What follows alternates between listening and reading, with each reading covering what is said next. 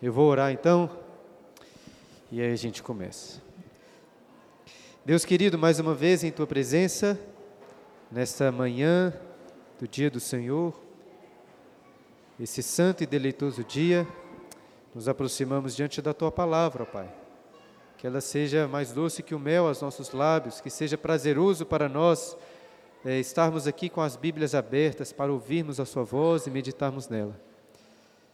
Abençoe-nos, ó Deus, é o que nós pedimos em nome de Jesus. Amém. Hoje continuamos aí com 1 Reis, capítulo 14.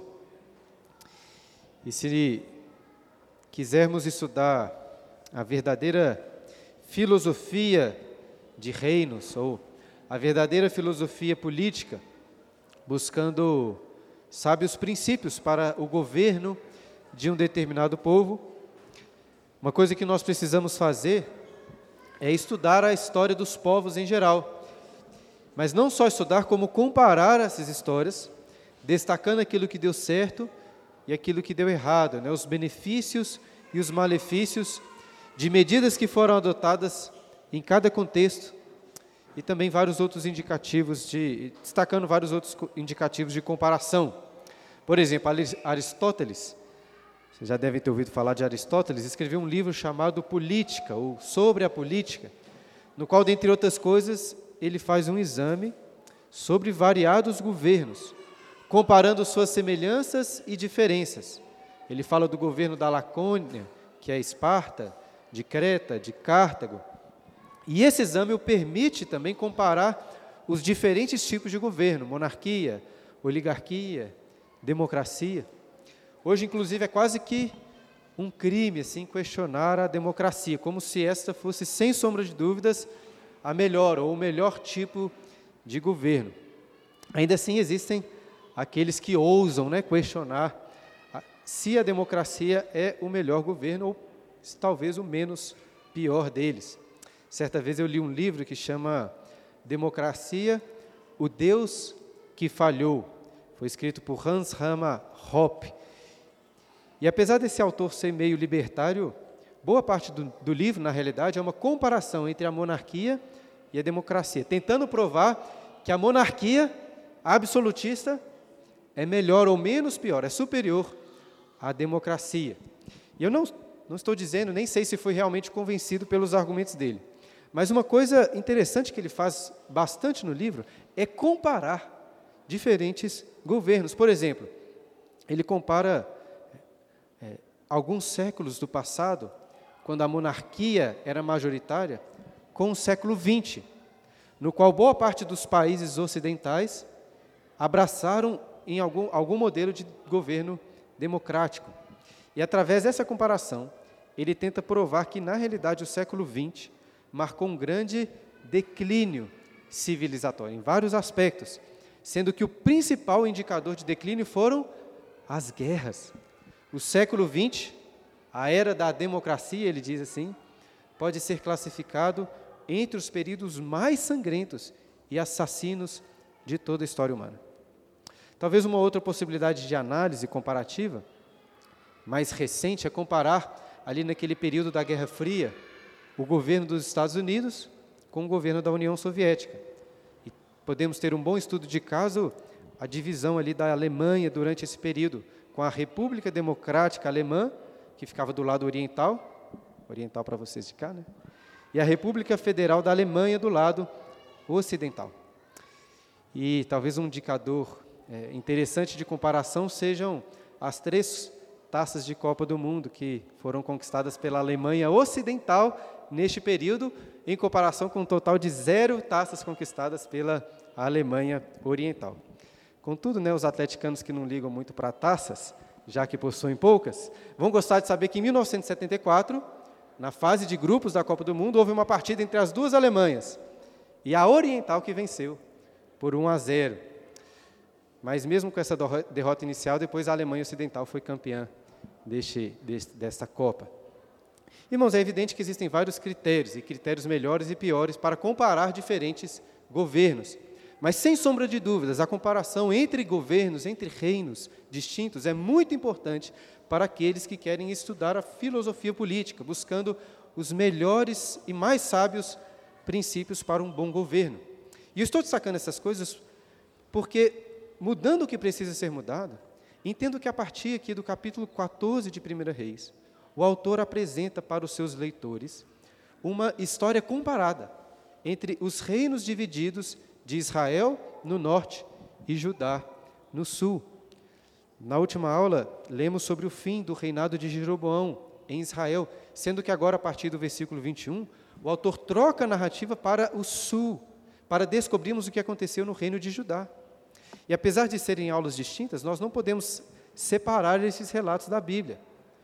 Diferente do que acontece lá no livro das Crônicas, onde o autor, após a divisão do reino, fala apenas do reino de Judá, o autor dos reis continua falando sobre os dois reinos.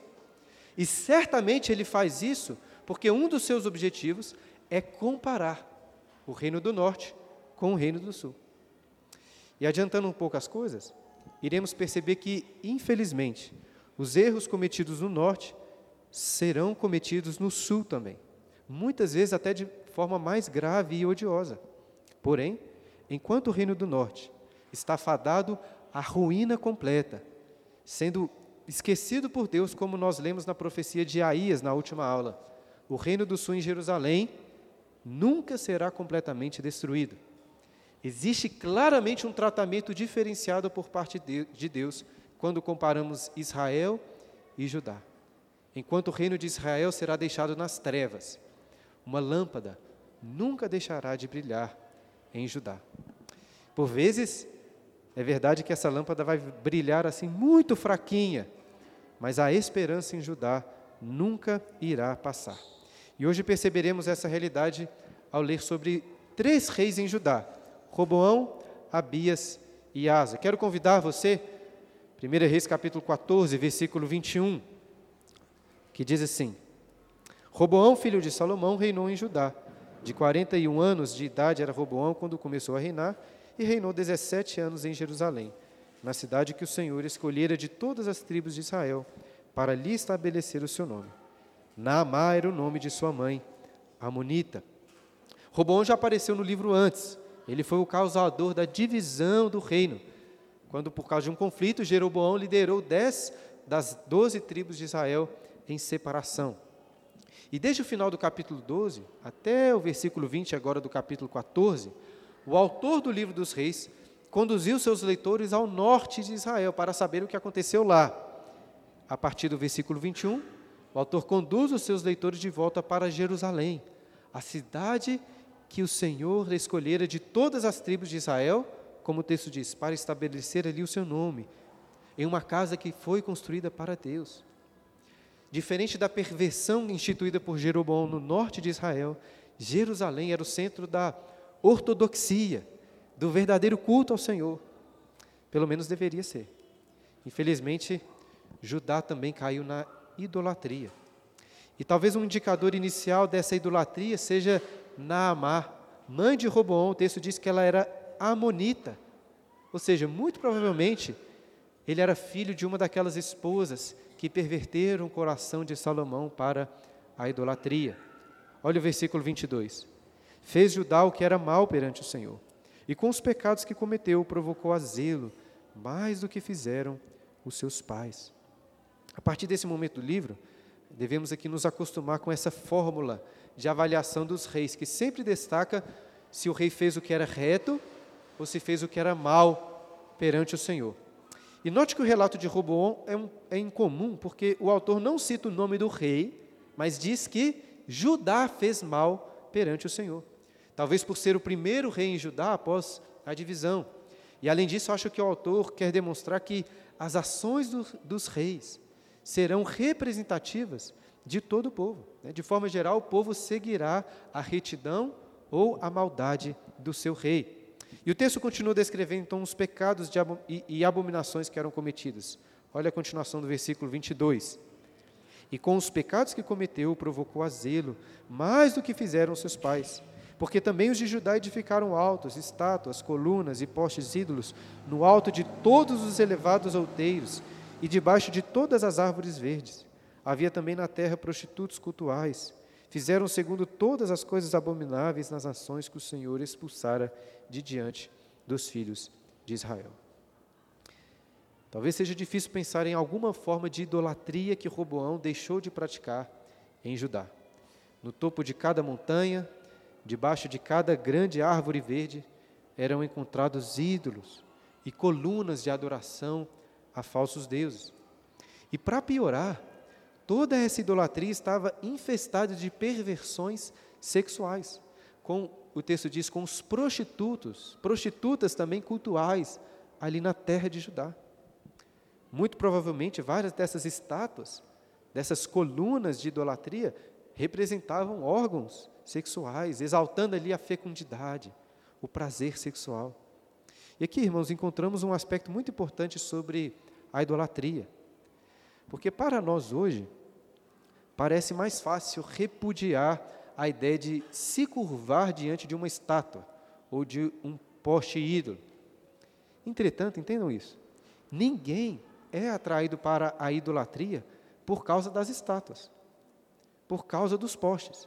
O que escraviza, o que escravizava e ainda escraviza uma pessoa na idolatria é o seu desejo, o seu prazer.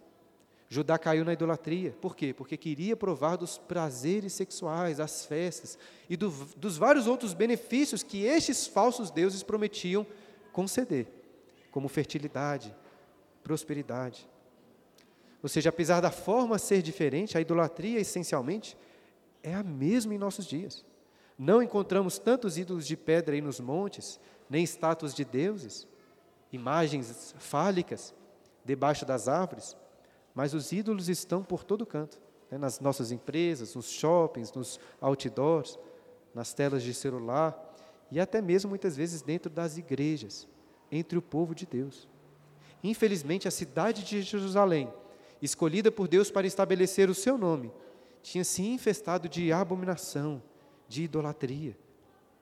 Lembra, Israel tinha entrado em Canaã para punir a perversão daqueles povos que habita, habitavam ali, limpando a terra de todas aquelas abominações. Entretanto, eles estavam agora se tornando exatamente como aqueles povos, de forma que também o destino deles será semelhante. Por causa das suas abominações, Judá também será expulsa da terra. E o versículo 22 diz que esses pecados, olha aí, provocaram o zelo do Senhor. O termo hebraico traduzido por zelo é, na maioria das vezes que aparece na Bíblia, é se referindo aos ciúmes de uma pessoa. E como o termo ciúme costuma não ter uma conotação muito positiva, acho que nossa tradução preferiu falar do zelo do Senhor. De toda forma, podemos pensar em um santo ciúme da parte de Deus, que entrou em uma aliança de amor com Judá, mas que estava sendo traído, traído de forma abominável. E assim começamos a perceber a diferença entre Judá e Israel. Volte aí para o versículo 15 da última aula, no capítulo 14, versículo 15, para ver o que foi dito sobre a idolatria de Israel no norte. Também o Senhor ferirá Israel para que se agite como a cana se agita nas águas. Arrancará Israel dessa boa terra que dera a seus pais e o espalhará para além do Eufrates, porquanto fez os seus postes ídolos, olha aí, provocando o Senhor a ira. Percebe a diferença? Enquanto a idolatria de Israel provocou a ira de Deus, a idolatria de Judá provocou os ciúmes de Deus. Claro que também Deus estava irado com Judá. Eles seriam punidos. Mas existe um tratamento diferente. O reino do norte de Israel será desamparado por Deus, alvo apenas da sua ira. Mas o reino de Judá é a menina dos olhos de Deus. Vai sofrer pelos seus pecados, mas o Senhor não irá deixá-la nessa situação para sempre. Ele vai resgatar Judá destes falsos amantes. Mas por enquanto lemos aí a seguir a consequência natural da idolatria. Os ídolos prometem satisfação, prosperidade, prazer, segurança, mas no final entregam justamente o contrário. Olha o versículo 25. No quinto ano do rei Roboão, Sisaque, rei do Egito, subiu contra Jerusalém e tomou os tesouros da casa do Senhor e os tesouros da casa do rei. Tomou tudo. Também levou todos os escudos de ouro que Salomão tinha feito. Lá no relato paralelo, em 2 Crônicas, capítulo 12, fica evidente que em seus ciúmes, em seu zelo, foi o Senhor que entregou Judá nas mãos do rei Sisaque, para que assim eles provassem o significado de deixar o Senhor. O ouro, a glória da casa de Deus, sobre o qual nós lemos lá no reinado de Salomão, estavam indo embora. E essa aqui é uma descrição muito marcante da condição espiritual do povo. Leremos vários outros relatos semelhantes enquanto estudarmos o livro dos reis. E estranhamente o texto continua dizendo, olha o versículo 27. Em lugar destes, fez o rei Roboão escudos de bronze e os entregou nas mãos dos capitães da guarda, que guardavam a porta da casa do rei. Toda vez que o rei entrava na casa do Senhor, os da guarda usavam os escudos e tornavam a trazê-los para a câmara da guarda. Confesso que fico um pouco na dúvida aqui sobre o significado deste texto, deste relato. Porque, por um lado, quando eu comparo com o texto paralelo em Crônicas, parece um pouco que Roboão tomou essa atitude ao ter se humilhado, reconhecido o seu erro e, em alguma medida, se voltado para Deus. Por isso que ele vai até a casa do Senhor, mesmo com escudos de bronze. Mas, por outro lado, como tanto o livro das crônicas como o livro dos reis destaca que, em geral, Roboão fez o que era mal perante o Senhor, fico com a impressão que Roboão não estava sendo sincero aqui na sua adoração, mas estava apenas cumprindo uma rotina. Eu digo isso porque, na prática, já vi alguns casos de pastores, por exemplo, que claramente abandonaram a Deus, estavam sofrendo as consequências disto, mas não deixaram o ministério. E apesar das dificuldades, continuaram pregando, pastoreando, cumprindo ali a rotina do ministério, se apegando a essas coisas, assim como esses guardas se apegaram aos seus escudos de bronze. E claro, isso não acontece apenas com pastores, mas com várias pessoas que há muito tempo abandonaram a Deus, mas continuam tentando cumprir uma rotina da vida da igreja, achando que isso pode dar a elas alguma segurança. Mas independente do significado dessa atitude de Robão, é claro que o bronze aqui no lugar do ouro é um emblema da decadência do povo de Judá. Se o reino de Salomão, lembra, foi marcado por muitas riquezas, uma geração depois, tudo, todo o ouro, todo o ouro foi levado embora. E este é o quadro da idolatria que o autor do livro dos reis quer pintar para nós, seus leitores. O que aconteceu com Roboão não foi um incidente isolado. Se confiarmos em ídolos, nossas verdadeiras riquezas serão levadas embora. E não só perderemos riquezas, como perderemos a paz. Leia comigo o relato final aí do reino de Roboão, versículo 29. Quanto aos mais atos de Roboão e a tudo quanto fez, porventura não estão escritos no livro da história dos reis de Judá? Houve guerra entre Roboão e Jeroboão todos os seus dias. Roboão descansou com seus pais e com eles foi sepultado na cidade de Davi. Namá era o nome de sua mãe, Amonita, e Abias, filho de Roboão, reinou em seu lugar. O reino de Salomão, como disse, foi marcado por riquezas. E lembra, foi também marcado pela paz, ausência de guerras. Uma geração depois, porém, o reino perdeu, como nós vemos aqui, tanto as riquezas como a paz, com essas constantes guerras entre Roboão e Jeroboão. Ressalto mais uma vez: este é o quadro de idolatria que o autor do livro quer pintar para nossos leitores. Falsos deuses irão tirar a nossa paz. Na realidade, perdemos a paz e entramos em guerras justamente quando nossos ídolos são atacados. Você briga com a sua esposa porque seu Deus é a sua própria vontade, na hora que você quer. Você briga com seu marido porque seus sentimentos são um ídolo. Você grita com seus filhos, porque você adora sua comodidade, seu tempo de descanso. Você cria conflitos aqui com seus irmãos da igreja por causa do seu orgulho, da sua cobiça, né? porque você se acha muito importante, porque você faz de si mesmo um, um fa falso Deus de barro. Se você examinar bem, examinar bem o seu coração, vai perceber que a falta de paz que os conflitos em que você está inserido são motivados por idolatria. No lugar aí do idólatra Roboão, nós lemos que começou a reinar Abias. Coincidentemente, é o mesmo nome do filho de Jeroboão que morreu no relato anterior deste capítulo que lemos na última aula. E na última aula eu destaquei que o nome de Abias significa filho de Iavé. Abias, o filho de Jeroboão, apesar do pai natural que teve, se agarrou ao Senhor e foi um verdadeiro filho de Abé, um verdadeiro Abias. Será que o mesmo vai acontecer com Abias, filho de Roboão? Olha o capítulo 15. No 18º ano de, do rei Jeroboão, filho de Nebate, Abias começou a reinar sobre Judá. Três anos reinou em Jerusalém. Era o nome de sua mãe Maaca, filha de Absalão.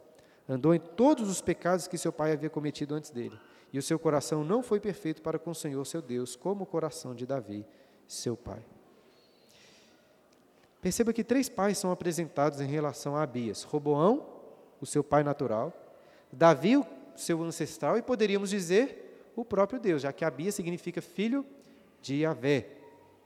Mas infelizmente, ao invés de seguir os passos de Davi, se tornando um verdadeiro Abias, um verdadeiro filho de Avé, Abias foi apenas o filho de Roboão, seguindo nos mesmos passos, passos dele, cometendo os mesmos pecados de idolatria, com este coração dividido.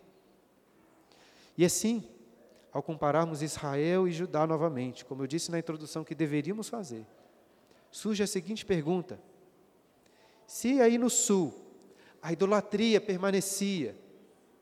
Por que não apareceu um profeta para anunciar o fim da descendência de Roboão e de Abias, assim como aconteceu no norte em relação a Jeroboão? Os versículos 4 e 5 respondem essa pergunta, olha aí. Mas por amor de Davi, o Senhor, seu Deus, lhe deu uma lâmpada em Jerusalém, levantando a seu filho depois dele, dando estabilidade a Jerusalém. Porquanto Davi fez o que era reto perante o Senhor e não se desviou de tudo quanto lhe ordenara, em todos os dias da sua vida, senão no caso de Urias, o Eteu. Diferente do que aconteceu com Jeroboão, Deus iria preservar a descendência de Abias, mas não por causa de Abias, e sim por causa de Davi. A família de Abias foi salva em nome de um rei reto e justo, estabelecendo inclusive um princípio bíblico muito importante sobre a salvação. No, no último capítulo, na verdade, no início, é no, no capítulo 14, né? O autor já havia citado a retidão do coração de Davi. Nós vimos isso na última aula, destacando que Davi fez somente o que era reto perante o Senhor. Davi se tornou o padrão de piedade para todos os reis que o seguiram. Mas dessa vez, o autor, o próprio autor, note aí, ressalta algo que eu ressaltei na última aula, né, que a ficha de Davi não era tão limpa assim. O autor reconhece que Davi não se desviou de tudo quanto Deus lhe ordenara. Não se desviou em todos os seus dias, todos os dias da sua vida, porque teve esse senão, senão no caso de Urias, o Eteu. Apesar desse ter sido o erro mais grave, é evidente que esse não foi o único erro de Davi. Nós sabemos disso. O autor do livro dos reis sabia disso também. Mas acho que o ponto dele aqui é ressaltar o erro mais crasso de Davi para destacar que, mesmo quando Davi foi odioso, ele foi alvo da graça de Deus. Então, no final das contas, por que havia esperança para o reino de Judá e não para o reino de Israel? Não por causa da fidelidade de Davi, mas por causa da fidelidade de Deus. Porque Deus amou tanto a Davi que fez com ele uma aliança, para sempre uma lâmpada estaria acesa em Jerusalém, a cidade que Deus escolheu. Abias e os demais descendentes de Davi poderiam insistir nos pecados de idolatria dos seus pais, mas a graça de Deus é ainda mais insistente. E assim, pela graça de Deus, o reino de Judá em Jerusalém permanece, apesar das dificuldades e das guerras advindas por causa dos pecados dos reis. Olha o versículo 6. Houve guerra entre Roboão e Jeroboão todos os dias da sua vida. Quanto ao mais atos de, atos de Abias e a tudo quanto fez, Porventura não estão escritos no livro, no livro da história dos reis de Judá? Também houve guerra entre Abias e Jeroboão. Abias descansou com seus pais e o sepultaram na cidade de Davi, e Asa, seu filho, reinou em seu lugar. Muitas outras coisas poderiam então ser ditas sobre Roboão, sobre suas guerras, seus feitos políticos.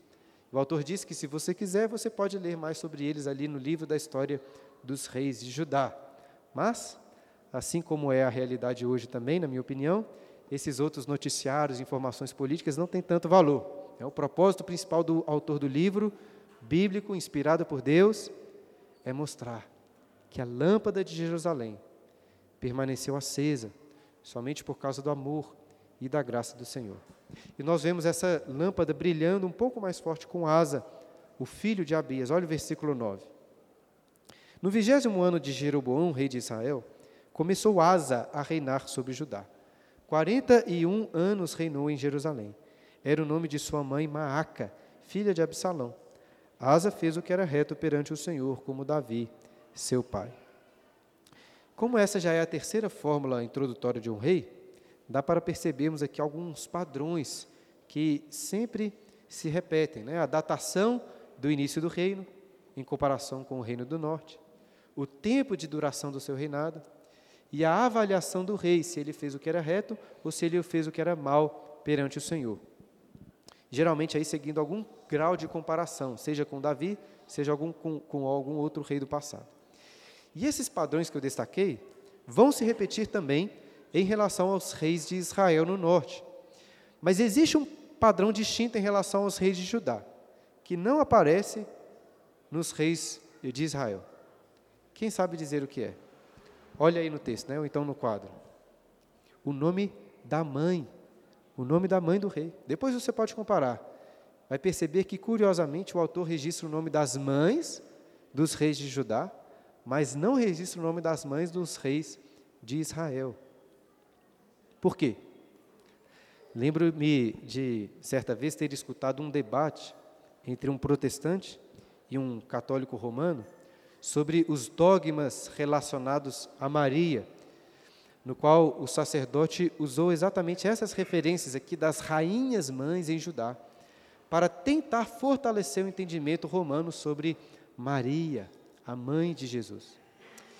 E é óbvio, irmãos, que essas referências aqui não servem para provar qualquer um dos chamados dogmas marianos, seja a Imaculada Conceição de Maria, sua virgindade perpétua, sua assunção aos céus, e nem mesmo serve para provar o dogma bíblico e verdadeiro da maternidade divina de Maria, de que Maria é a mãe de Deus. Mas ainda assim eu fiquei pensando se de alguma forma essas referências aqui às mães dos reis de Judá realmente não estão fazendo alguma alusão ao papel que Maria cumpriu depois nos evangelhos. Não sei dizer, talvez sim, mas acho que uma alusão mais provável é a profecia lá de Gênesis capítulo 3, versículo 15, sobre o descendente da mulher que pisaria a cabeça da serpente. Então, essa preocupação com o nome da, das mães, dos reis em Judá, pode ter a ver com essa expectativa que o povo tinha de um rei prometido, nascido de mulher, que viria para salvá-los de todo mal. E é provável também, a meu ver, que esses nomes demonstrem a preocupação do autor em registrar da melhor maneira possível as duas linhagens dos reis em Judá, não só por parte de pai, mas por parte de suas mães. Agora, em relação à mãe de Asa, alguns detalhes são dignos de destaque. Daqui a pouco vamos ler mais sobre ela. Porém, se você comparar o versículo 10 com o versículo 2 do capítulo, vai perceber uma coisa: que a mãe de Abias é a mesma mãe de Asa.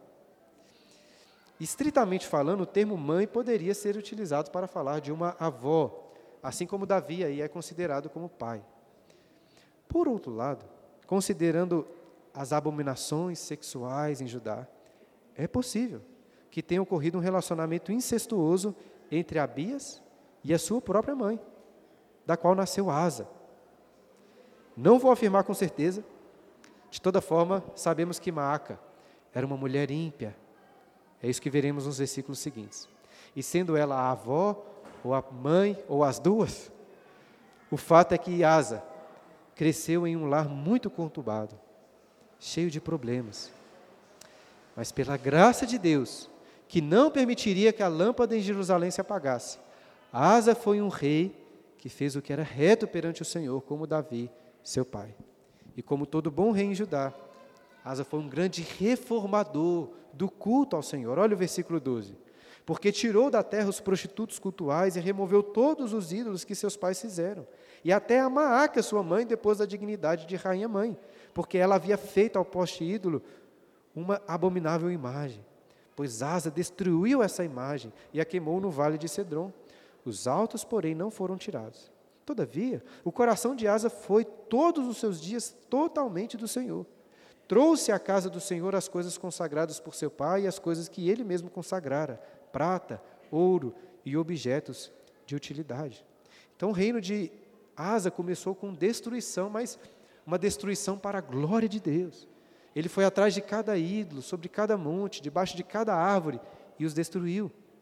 Nem a sua própria família ficou isenta, porque ele queimou aquela abominável imagem que sua mãe havia feito e a depois de sua função como rainha mãe, tirando dela qualquer influência sobre Judá.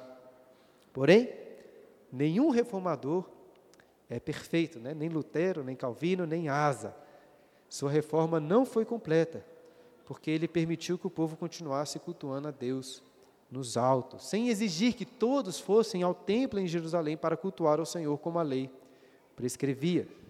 Ainda assim, não precisamos ter dúvida de que o coração de Asa pertencia ao Senhor.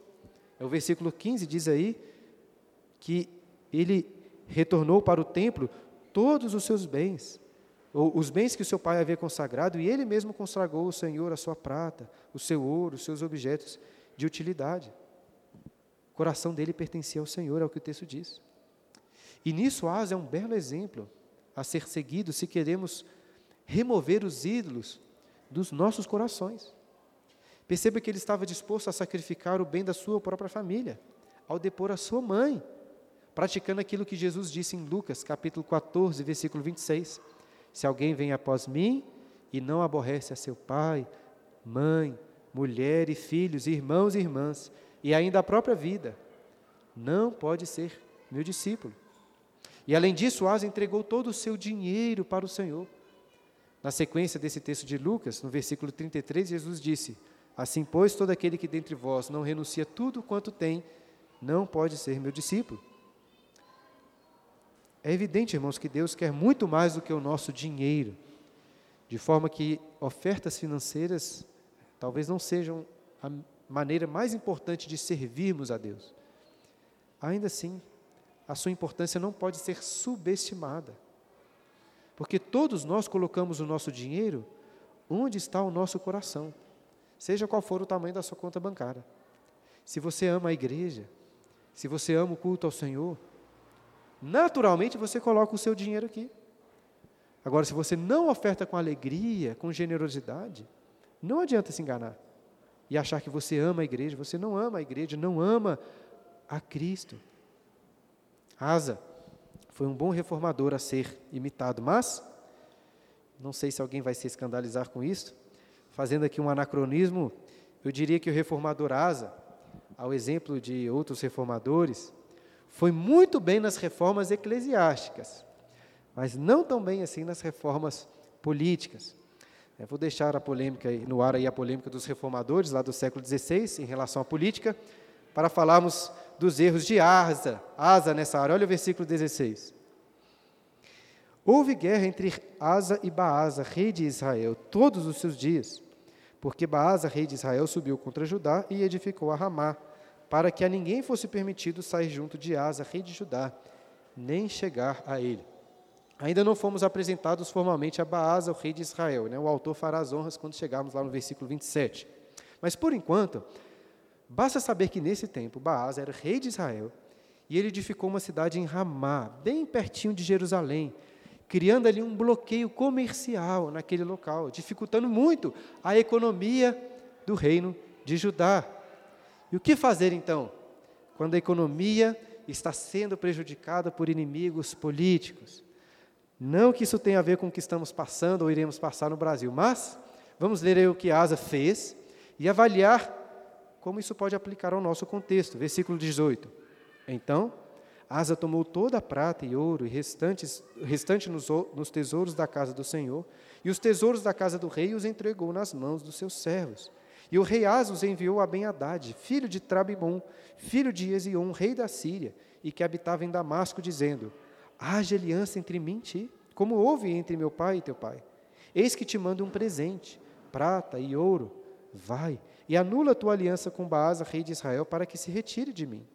Ben-Hadad deu ouvidos ao rei Asa e enviou os capitães dos seus exércitos contra as cidades de Israel, e feriu Aijon, Adã, Abel, Bet, e todo o distrito de Kineret, com toda a terra de Naphtali. Ouvindo isso, Baasa deixou de edificar a Ramá e ficou em Tirza. Então o rei Asa fez apregoar por toda a região de Judá que todos, sem exceção, trouxessem as pedras de Ramá e sua madeira com que Baasa edificara. Com elas edificou o rei Asa a Jeba de Benjamim e a Mispa. Não sei se você entendeu bem, mas a estratégia de Asa foi brilhante. Ao invés de guerrear diretamente contra Baasa para se defender, ele conseguiu enviar mensageiros ao rei da Síria, pagando para que ele atacasse as cidades de Israel mais ao norte e assim forçasse Baasa a deixar Ramá para defender para defender as outras localizações dos sírios. E o plano de Asa deu tão certo que além de Baasa ter ido embora, o texto diz que ele foi lá, tomou todas as pedras, toda a madeira que Baasa estava usando para edificar Ramá e usou esse material para construir as suas próprias cidades de defesa. Foi uma jogada de gênio. Agora eles estavam ainda mais fortes, ainda mais protegidos. Ou será que estavam mesmo? O autor do livro das Crônicas é bem mais direto, porque ele relata que o profeta Anani foi enviado por Deus para repreender Asa, já que ele não confiou em Deus para sua segurança, mas no rei da Síria. E apesar de não encontrarmos um, essa mesma repreensão aqui no livro dos reis, o erro, de, o erro de Asa ficou muito claro. Porque veja, logo depois de dizer que Asa consagrou ouro, prata e tesouros à casa de Deus, o que o versículo 18 diz? Que ele esvaziou os cofres do templo para pagar pelo apoio do rei da Síria. Como eu disse antes, nós colocamos o nosso dinheiro onde está o nosso coração.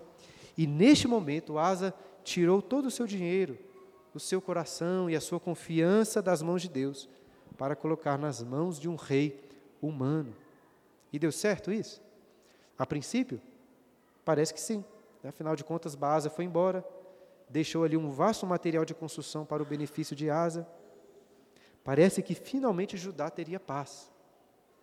Entretanto, leia novamente o versículo 16, que introduziu toda essa narrativa. O que é dito?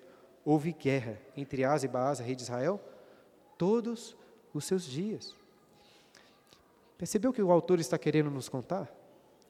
Houve guerra entre Asa e Baasa durante todos os seus dias. Por quê? Exatamente por causa disso que acabamos de ler. A princípio, pode parecer que a estratégia de Asa funcionou perfeitamente, trazendo paz ao reino de Judá, mas foi justamente o contrário. Por causa deste plano, apesar dele ter conseguido uma vitória parcial, o restante dos seus dias foi marcado por guerras contra Baasa. E caso você tenha um pouco de dúvidas de que essa interpretação que estou dando é a interpretação do que realmente aconteceu, depois leia o relato paralelo em Crônicas. Porque o profeta Anani, ao repreender Asa, diz justamente isso. Ele fala: Porquanto confiaste no rei da Síria e não confiaste no Senhor, desde agora haverá guerras contra ti. Quando deixamos de confiar em Deus, colhemos graves consequências. Eu vou falar mais sobre isso, mas antes vou ler o próximo versículo, porque encontramos nele outro detalhe que nos ajudará a entender melhor esse contraste entre confiar em homens e confiar no Senhor. Olha o versículo 23. Quanto aos mais atos de Asa, e a todo o seu poder, e a tudo quanto fez, e as cidades que edificou, porventura não estão escritos no livro da história dos reis de Judá? Porém, no, seu, no, porém, no tempo da sua velhice, padeceu dos pés né? Que detalhe mais estranho este. Né? O que significa isso? No tempo da sua velhice, padeceu dos pés. Confesso que até agora eu tentei é, explicar as coisas do texto, considerando principalmente os elementos aqui do próprio livro dos reis, sem ter que ficar dependendo tanto do livro das crônicas, porque são livros distintos, apesar de ambos terem sido inspirados pelo Senhor. Entretanto, confesso que não conseguiria entender o propósito deste detalhe aqui sobre os pés se não fosse o livro das crônicas. Lá em 2 Crônicas, capítulo 16, versículo 12, é dito o seguinte: Caiu asa doente dos pés, e sua doença era extremamente era em extremo grave. Contudo, na sua enfermidade, não recorreu ao Senhor, mas confiou nos médicos. Não confiou nos, não recorreu ao Senhor, mas confiou nos médicos. Consegue então perceber o mesmo padrão do que aconteceu antes na guerra? Ao invés de confiar no Senhor, Asa confiou nos médicos. Isso significa que nunca devemos né, buscar a ajuda do César, dos médicos, dizendo como alguns dizem aí, né? Basta você ter fé em Deus que vai ter doença. Isso significa que não precisamos traçar planos, estratégias de defesa, de guerra, mas apenas orar para que Deus nos proteja dos nossos inimigos. Se você ler com bastante atenção o texto, perceberá que claramente não é isso que o autor está mostrando. O erro de Asa não foi ter procurado a ajuda dos sírios, nem ter procurado a ajuda dos médicos. O erro dele foi tirar seus tesouros, tirar a sua confiança de Deus, para então entregar na mão desses homens. É claro que ele podia recorrer aos médicos, e eu até acho que ele poderia recorrer à ajuda do rei da Síria. Mas, em primeiro lugar, Asa deveria ter reconhecido que os sírios, que os médicos e que todas as coisas estão nas mãos do Senhor. É nele que devemos sempre confiar. Infelizmente, cometemos, muito este mesmo erro aqui. Seja sincero, né? Quantas vezes você já saiu de casa para trabalhar, suar o seu rosto, conquistar o salário que vai pagar as contas da sua casa, sem antes ter orado pelo pão nosso de cada dia. E sabe por que você não ora todos os dias pelo pão que vai lhe alimentar e alimentar a sua família naquele dia? Sabe por quê? Porque você confia no seu trabalho, na sua conta bancária, na sua despensa cheia de comida, e não em Deus. estou falando do mais básico, mas a nossa confiança em Deus é realmente testada quando aparecem as adversidades. Guerras, assim como apareceram para o rei Asa. Quando o seu filho fica doente, quando você fica desempregado, quando as contas estão se acumulando, quando você é roubado, quando alguma injustiça acontece, ou mesmo quando os poderes políticos aí estão nos afligindo. O que fazer? O que fazer? Irmãos, tem muita gente aí, a meu ver, que está ficando maluco, pensando aqui no que vai acontecer com o novo governo que assumiu o país. As adversidades reais mesmo nem deram tempo de chegar ainda, e muitos estão completamente atemorizados, ansiosos sobre o que vai acontecer no Brasil. Isso é pecado, meus irmãos. Pecado. Independente do que o pessoal do Telegram, do YouTube estejam dizendo, Jesus ensinou claramente: basta o dia o seu próprio mal. Não andeis ansiosos. Então, quando o mal vier, e ele vai, e ele virá, o mal virá, seja com perseguição política, seja com desemprego, seja com doença, seja o que for. Você pode traçar os seus planos, você pode buscar a ajuda dos homens, mas, sobretudo, você deve confiar no Deus Todo-Poderoso, que controlava o rei da Síria, que controlava os médicos e que controla todas as coisas deste mundo. Voltemos ao texto, então, versículo 24, encerra o reinado de Asa dizendo: Descansou Asa com seus pais, e com eles foi sepultado na cidade de Davi, seu pai. E Josafá, seu filho, reinou em seu lugar. Como avaliar esse rei que no final dos seus dias não confiou no Senhor? Como avaliá-lo? Nós não precisamos quebrar a cabeça com essa avaliação, porque o autor do livro, inspirado por Deus, já fez essa avaliação por nós. Olhe novamente o que ele disse aí no final do versículo 14. O coração de Asa foi todos os seus dias totalmente do Senhor. Não sei você, mas esse versículo me traz uma esperança muito grande. Porque Asa foi aceito por Deus, não por causa da sua própria retidão, mas porque, diferente dos outros reis, ele abandonou os ídolos, cultuou ao Senhor, e mesmo quando pecou, foi alvo da misericórdia e da graça de Deus, assim como Davi o foi, a ponto de Deus considerar o seu coração totalmente dele, por todos os seus dias. Asa insistiu nos pecados de incredulidade, mas a graça de Deus foi ainda mais insistente. Se Asa foi aceito, é possível que eu também, com tantos pecados, com tanta desconfiança, com falta de fé, possa também ser aceito pelo Senhor. E no final das contas, ao buscarmos a verdadeira filosofia política, como destaquei no início, ao compararmos os reinos, podemos perguntar: por que havia esperança para o reino de Judá e não para o reino de Israel?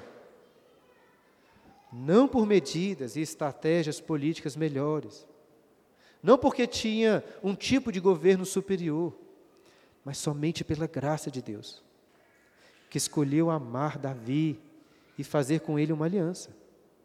Para sempre, uma lâmpada estaria acesa em Jerusalém, sobre o trono de Judá. Essa é a mesma esperança que podemos ter hoje. Asa foi alvo da misericórdia de Deus, em nome de Davi, o rei reto e justo. Porém, nós sabemos, como o autor do livro dos reis sabia também, que Davi só foi considerado reto e justo por causa da misericórdia de Deus. No nome do único rei perfeitamente justo e reto. Outra maneira de avaliarmos a vida de, do rei Asa é percebendo a necessidade que o povo de Judá tinha de um rei melhor do que ele, de um rei até melhor do que Davi. Asa foi uma lâmpada em Judá, mas uma lâmpada muito fraquinha, uma lâmpada que não tinha luz própria. E para cumprir a sua aliança, o Filho de Deus, filho de Davi, o próprio sol da justiça, a luz dos homens, veio para reinar em Jerusalém. E essa fórmula introdutória livros, do, do livro aos reis se aplica a Cristo também. Era o nome de sua mãe, Maria, porque ele se fez carne, habitou entre nós. Ele é o único rei que teve um coração perfeitamente reto, sem qualquer senão, como aconteceu com Davi. E se Asa consagrou sua prata, seu ouro e seus bens, Cristo consagrou tudo o que tinha a Deus. E diferente de Asa, Jesus confiou plenamente no Senhor em todas as coisas, sem nunca duvidar. Ele era o alvo perfeito do zelo, dos ciúmes, do amor do Senhor. Contudo, Jesus escolheu provocar a ira de Deus, a ira do Senhor em nosso lugar, fazendo com que todo zelo, toda indignação de Deus contra a nossa idolatria, a idolatria do seu povo, fosse despejada na cruz sobre Jesus. E nesse dia, a última lâmpada de Davi se apagou. Se apagou em trevas, mas apenas por um instante, para ser restaurada em um brilho muito maior, quando ele ressuscitou dos mortos.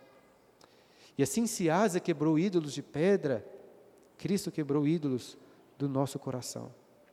Se Asa reformou o culto no templo, mas não retirou aqueles altos em sua morte, Jesus fez com que o véu do templo fosse rasgado para que o nome de Deus pudesse ser adorado em espírito e em verdade, não só em Jerusalém no templo, mas sobre todos os altos, sobre todos os montes, debaixo de todas as árvores, em todos os lugares. As guerras permaneceram nos dias de Roboão, de Abias, de Asa. Guerras continuam até hoje. No século XX, a era da democracia pode ser classificada entre os períodos mais sangrentos e assassinos de toda a história humana. Não sei ainda o que vai ser do século XXI, mas eu sei que Cristo, o nosso Rei, voltará para acabar com todas as guerras e garantir a paz. Ele ainda voltará. E aí não serão apenas 17 anos de reinado, como Roboão, ou três como Abias, nem 41 anos como Asa. Jesus vai reinar pelos séculos dos séculos, para todos sempre. 11 horas, hein? Isso que é pontualidade. Irmãos, temos aí 10 minutinhos para você quiser fazer alguma pergunta, talvez aí algum comentário, se não tiverem perguntas. Mas, como preferência, alguém gostaria de perguntar alguma coisa sobre o texto? tirar alguma dúvida, alguma coisa que eu li aí e não falei sobre ela, alguma coisa que você prestou atenção e queria tirar alguma dúvida. Se eu souber ajudar, posso ajudar. Se não, depois você pergunta aos universitários. Alguém? Pergunta? Comentário? O Humberto. Presbítero Humberto. É, sobre comentário, é importante ressaltar que existe um, uma, um movimento religioso, eu não sei aqui no Brasil se ele, se ele já está no nosso país, mas nos Estados Unidos ele tem ficado forte, se chama ciência cristã. Nós temos, inclusive, pessoas famosas que são adeptas da ciência cristã, como aquele ator Val Kilmer, do Top Gun, do Maverick, o ex-secretário de Tesouro americano, Harry Paulson, também adepto da ciência cristã. E, e uma das coisas que a ciência cristã de, defende, e que você ressaltou aí, é exatamente isso que o crente não deve tomar medicamentos. Deve, todo tipo de doença ela tem uma origem pecaminosa, o que não é propriamente errado. Então, por causa disso, você resolve qualquer doença com oração, mas jamais com remédios. Então, isso é uma coisa que nos Estados Unidos tem crescido, mas não sei se já chegou aqui ao Brasil. Chama ciência cristã. É bom a gente ficar atento e tomar cuidado com isso Verdade. daí. Um dos versículos favoritos desse pessoal deve ser esse de Crônicas, né, que fala que deve ser um, deve estar lá no prédio deles, né, porque ele é muito forte, né, apesar de ser uma interpretação completamente equivocada. Eu, eu, nunca vi aqui no Brasil, já ouvi falar sobre isso, nunca vi no Brasil. O que a gente vê muito no Brasil é na teologia da prosperidade, né? O neopentecostalismo aí com essa coisa de orar, dar um dinheiro, ter fé, né? e muitas pessoas deixando de tomar remédios para colocar sua fé no Senhor. Espero que eu tenha deixado bem claro que não é isso que a Bíblia está ensinando, muito menos eu, né? Mas o pecado de, de asa, ainda assim, pode ser um pecado nosso também, quando usamos remédios sem confiar no Senhor. Devemos fazer as duas coisas. Muito bom, Humberto. Algum outro comentário, irmãos? Não? Pergunta? O João ali está com cara que. Não? Então, beleza. Vamos encerrar com mais uma oração. E vocês têm sete minutos aí extras para aproveitar no dia do Senhor. Pai querido, nós te agradecemos mais uma vez pela tua palavra. Te agradecemos por Jesus, perfeito Abias, filho de Avé, filho de Davi, que nasceu de Maria, para reinar e reinará para todos sempre. Pai Santo, que nossa confiança esteja em Cristo, nosso Senhor. E que Cristo possa remover todos os ídolos do nosso coração, para que possamos aprender a cada dia mais confiar apenas no Senhor, não nos homens, não nos médicos, mas que ainda que possamos usar dessas coisas, que o nosso coração seja totalmente do Senhor. Pai Santo, essa oração que nós fazemos hoje, em nome de Cristo, nosso Rei. Amém.